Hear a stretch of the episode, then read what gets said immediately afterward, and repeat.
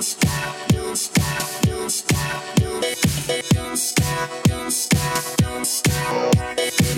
stop.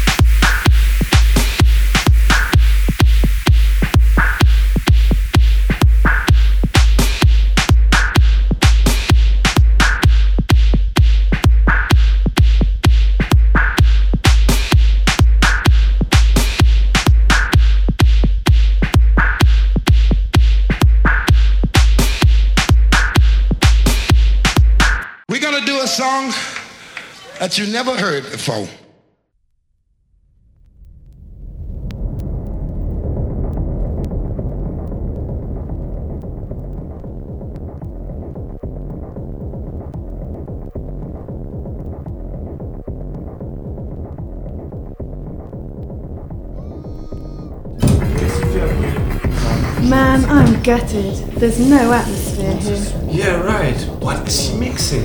And look, no one's dancing. You're right. So you wanna go back to mine? Yeah, I've given up hope on this place.